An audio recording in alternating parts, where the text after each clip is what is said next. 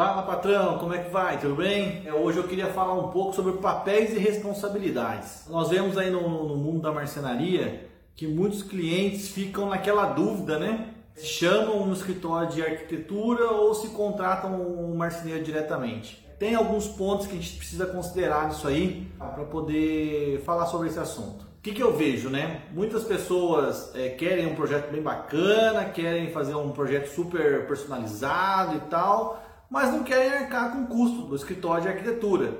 Então chama o marceneiro, né? pede para que o marceneiro vá até a casa, tire as medidas, elabora um projeto. Né? Hoje é muito comum né, as marcenarias elaborarem um projeto, muitas vezes fazem revisões desses projetos. E por outro lado, a gente tem os escritórios de arquitetura que fazem essa função de projeto, né? Então tem toda uma equipe, tem todo um preparo, um trabalho, um background muito grande de estudo, né? De feiras e pesquisas para que se mantenham antenados nessa questão de fazer o projeto. É, e muitas vezes a gente entende, a gente percebe que o que o cliente quer é passar por cima do, do, do projeto de arquitetura e, e, querer jogar essa responsabilidade nas costas do marceneiro, né? E ainda fala que se não fizer o projeto, outra marcenaria vai fazer. Eu já ouvi isso. Teve uma, uma situação que eu estava com bastante serviço e eu falei que ia demorar um pouco mais de tempo, né? Eu falei, ah, eu preciso de duas semanas para fazer o seu projeto. Normalmente eu peço uma semana para fazer. Nessa ocasião eu pedi duas, não, mas vai demorar muito tempo, vou pedir para outra pessoa fazer. Então, é assim, ela não queria contratar um escritório de arquitetura, provavelmente por causa do custo ser muito mais alto,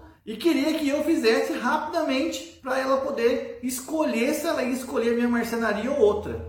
Então, eu queria ponderar aqui algumas vantagens e desvantagens para o marceneiro e até para o cliente.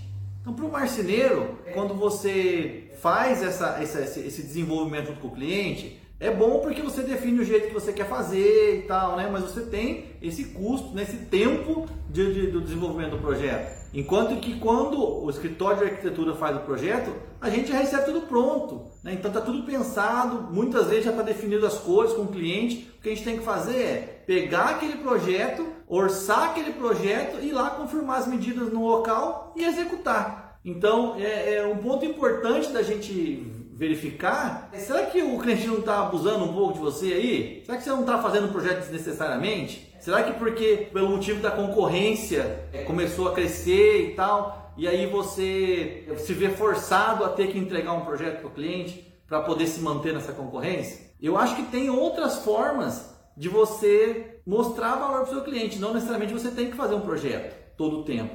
Eu mesmo, muitas vezes, eu vendo através de croquis. Eu não faço o projeto antes de vender, antes de fazer a venda. O cliente sempre vai querer de você, porque ele quer ver o máximo de informação possível. Só que será que isso vale a pena para você, marceneiro? Será que você não está jogando tempo fora? Quantos projetos você faz e quantos você vende?